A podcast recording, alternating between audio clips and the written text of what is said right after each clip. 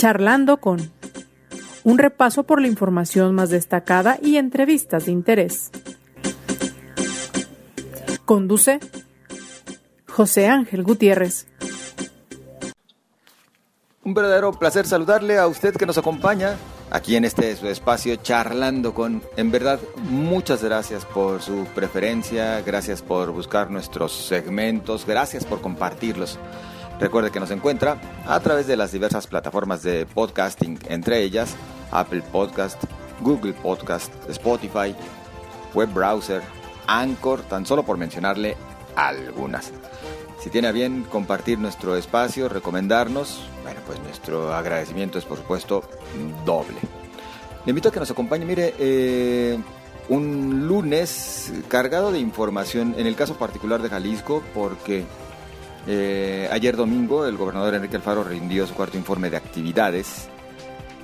Más de dos horas hablando el gobernador, más de 300 diapositivas, momentos complicados que vivieron ahí. Fue por lo menos interrumpido en siete ocasiones porque también había protestas por diferentes factores, tanto afuera del Congreso del Estado, a donde acudió Enrique Alfaro, como en el interior.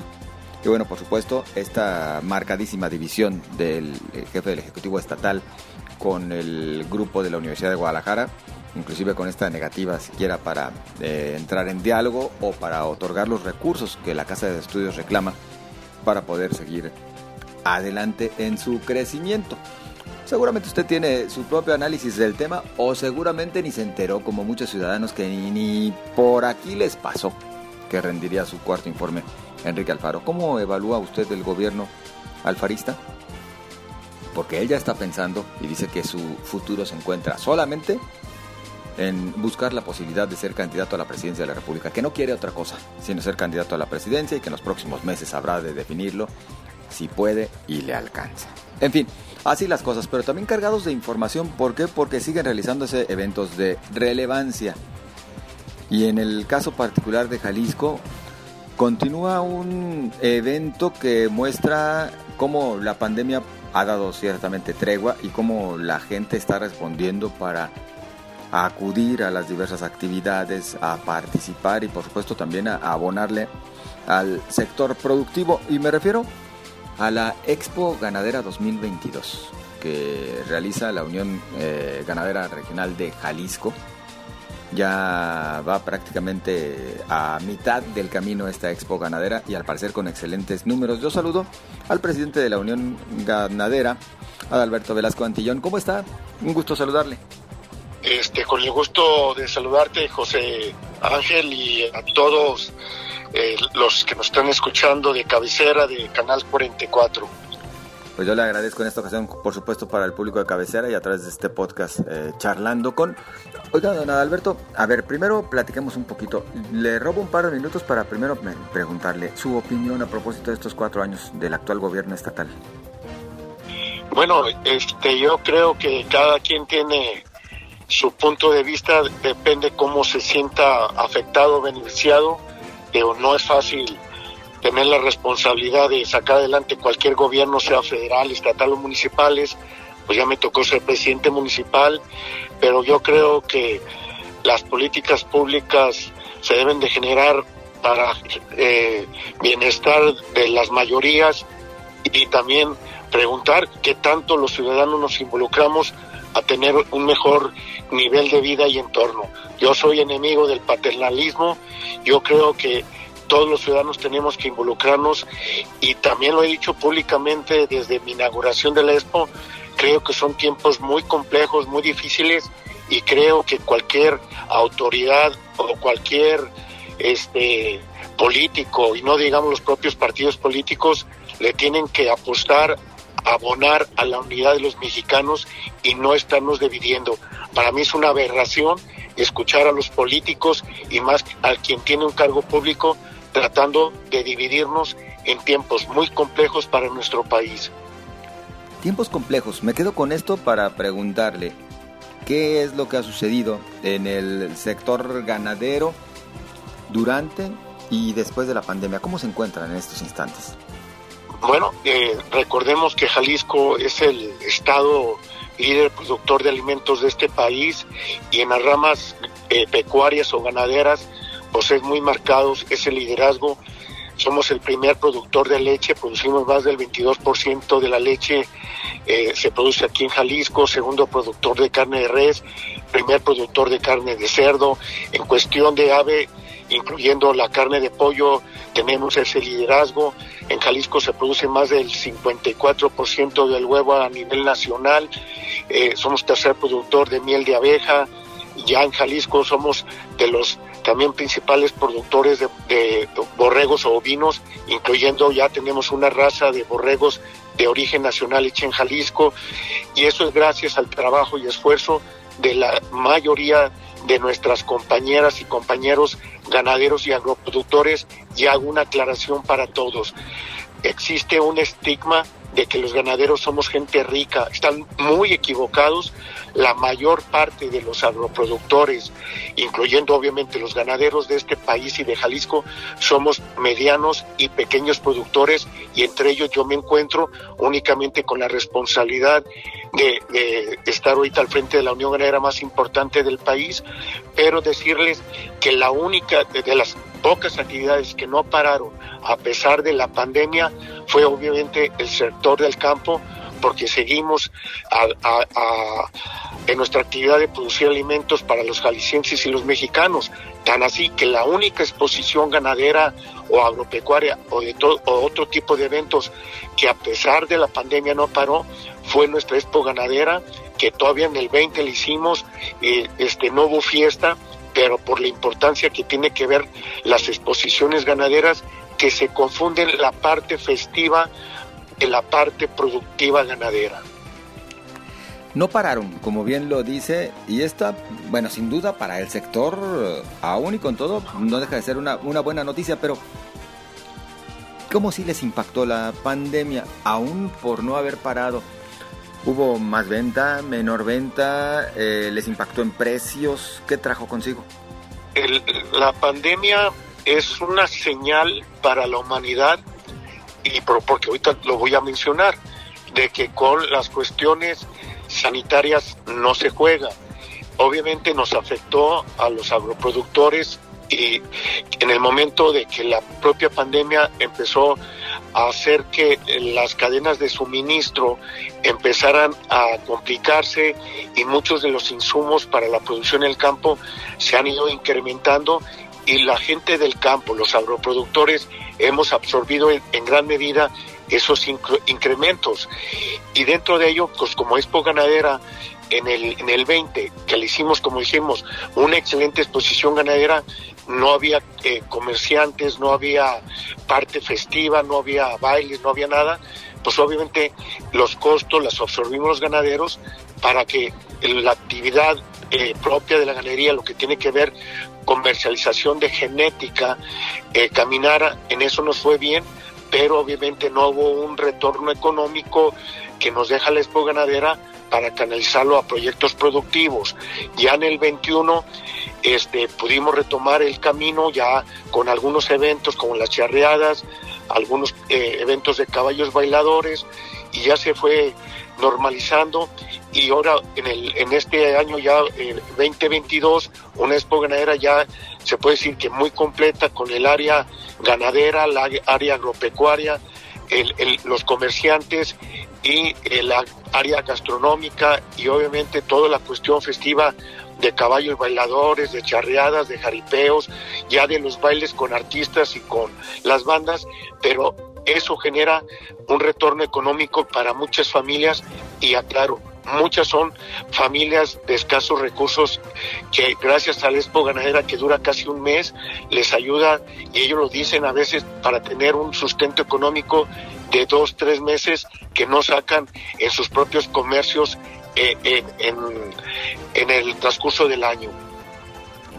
como bien lo dice don Alberto, bueno, pues eh, eh, regresó y se regresó con todo en esta fiesta que yo sí destacaría ha tenido una importante afluencia durante la presente edición 2022. ¿Qué cantidad de negocios se cierran eh, en el marco de esta expo ganadera? Me refiero específicamente al sector ganadero, productor y, comercialización de, las diferentes especies. Mira, eh, hay un, factor que se hace entre particulares, de ganaderos a ganaderos, sobre todo los ganaderos criadores de ganado de registro, que es la cuestión genética, y muchas son transacciones eh, interpersonales.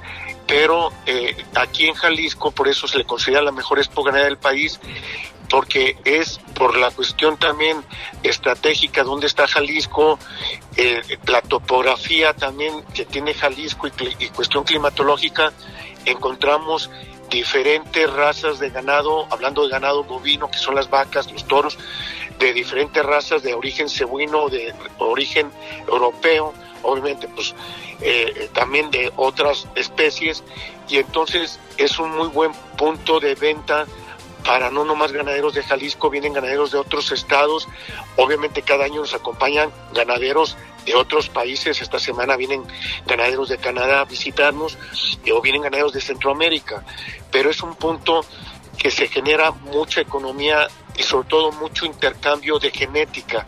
¿Y qué quiere decir intercambio de genética? Es el mejoramiento de, parámetros productivos para que al final este, en lo que tenga que incidir, ya sea en carne o leche, eh, eh, poder ser más rentable la actividad en tiempos muy complicados para producir alimentos.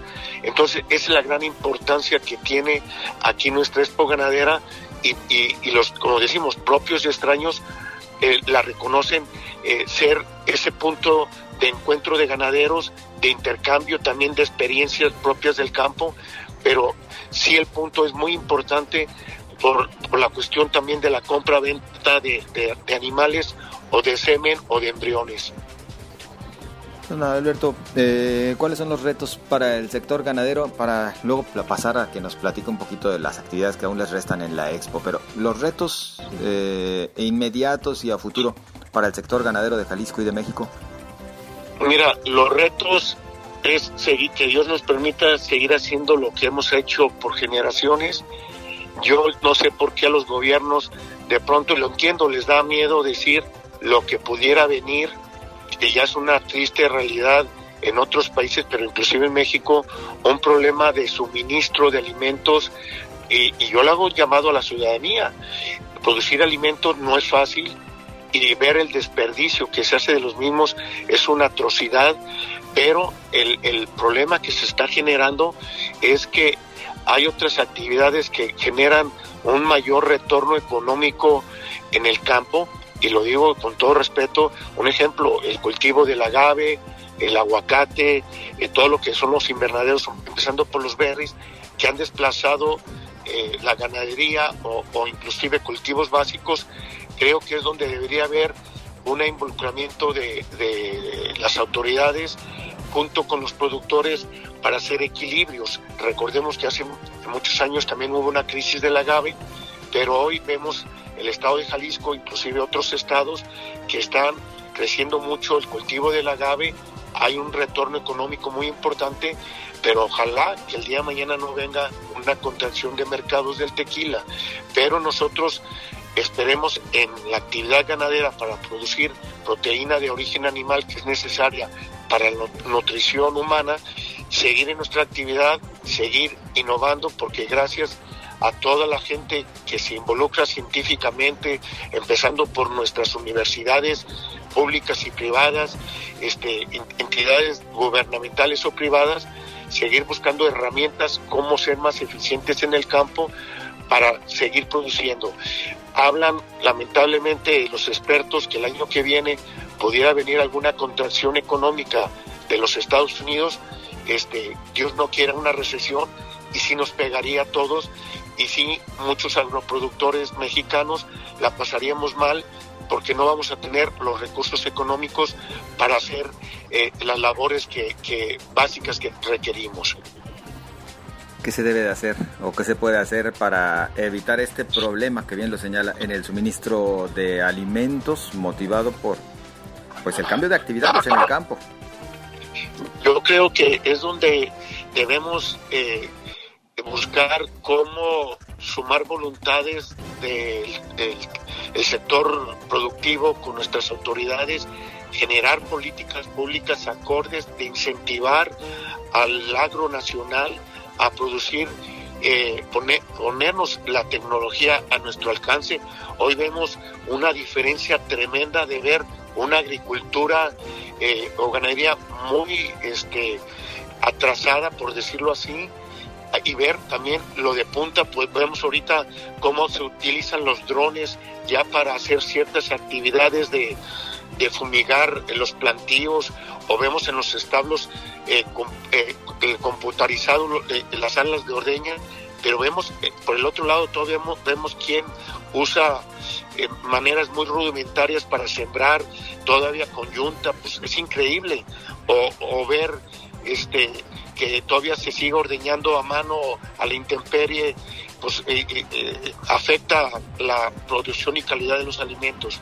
Entonces yo creo que sí se deberían de generar políticas públicas, pero también no desde el punto de vista de un criterio único y absoluto de un político, y lo digo con todo respeto, para eso están los expertos, para eso hay las universidades donde salen muchos estudiantes con ganas de involucrarse por un mejor México, ya sean agrónomos, ya sean biólogos, ya sean veterinarios y de otras áreas del conocimiento, pero yo creo que también hoy más que nunca requerimos políticos comprometidos eh, que, se quiten esa venda de los ojos de seguirse peleando. A mí de verdad nos da mucho coraje eh, la gente del campo, yo creo que a cualquier ciudadano ver cómo eh, se meten y se enfrascan en pleitos banales cuando realmente deberían estar involucrados en generar políticas públicas para tener un mejor México y sobre todo para garantizar el suministro de alimentos.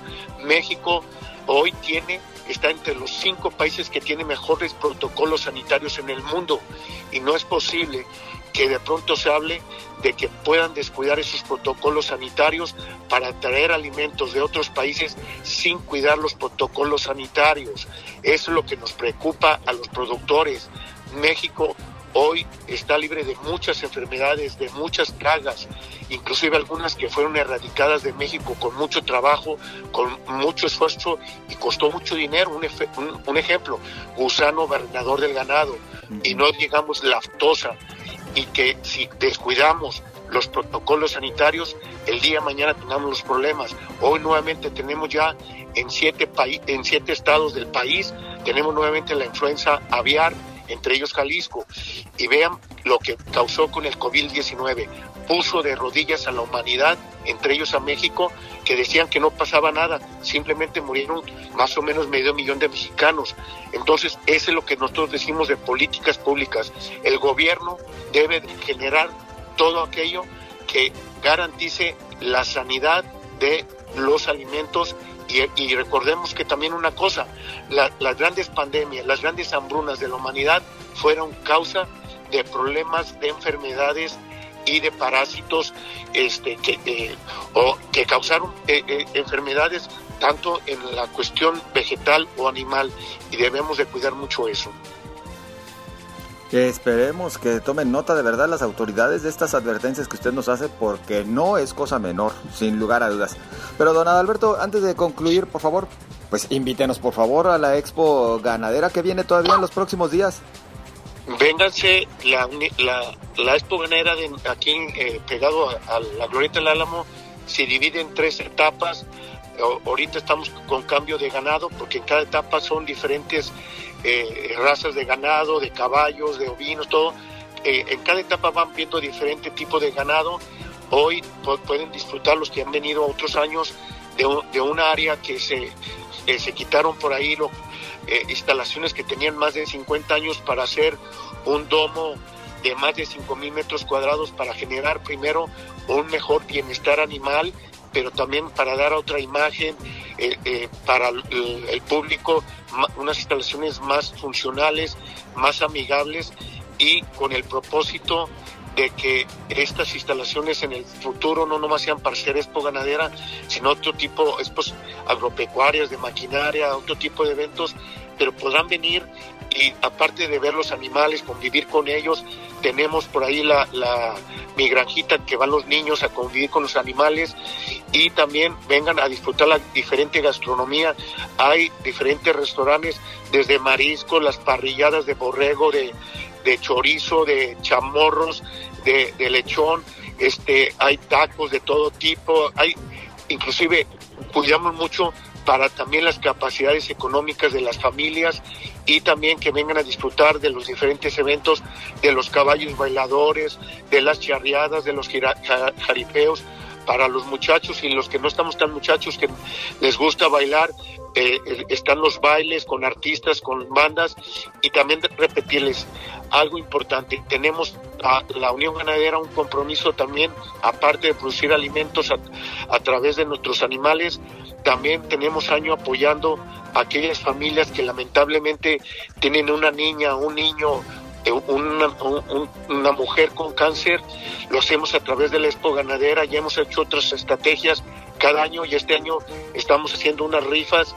El primer premio de cada una de estas rifas es un toro semental Brahman gris y trae un segundo y tercer premio. Son poquitos boletos, cuesta 100 pesos el boleto. Alguien dirá, yo no soy ganadero y qué voy a hacer si me saco el toro. Pues nomás les digo, cada toro vale entre 50 60 mil pesos. Son nomás eh, eh, mil boletos por, por una de estas rifas, pero lo más importante es apoyar a estas familias. Si se sacan el toro, nosotros les conseguimos quien se los compre. Sí, ya, ya quisiera verme con ese problema de vender un toro, oiga. Pero sobre todo es apoyar a, estas familias que la están pasando mal. Por supuesto. Y lo canalizamos este apoyo a través de la Fundación Ari Roja. Y hay que apoyar también, por supuesto. Don Alberto, hasta el 13 de los Corrientes continúa Expo Ganadera, ¿verdad?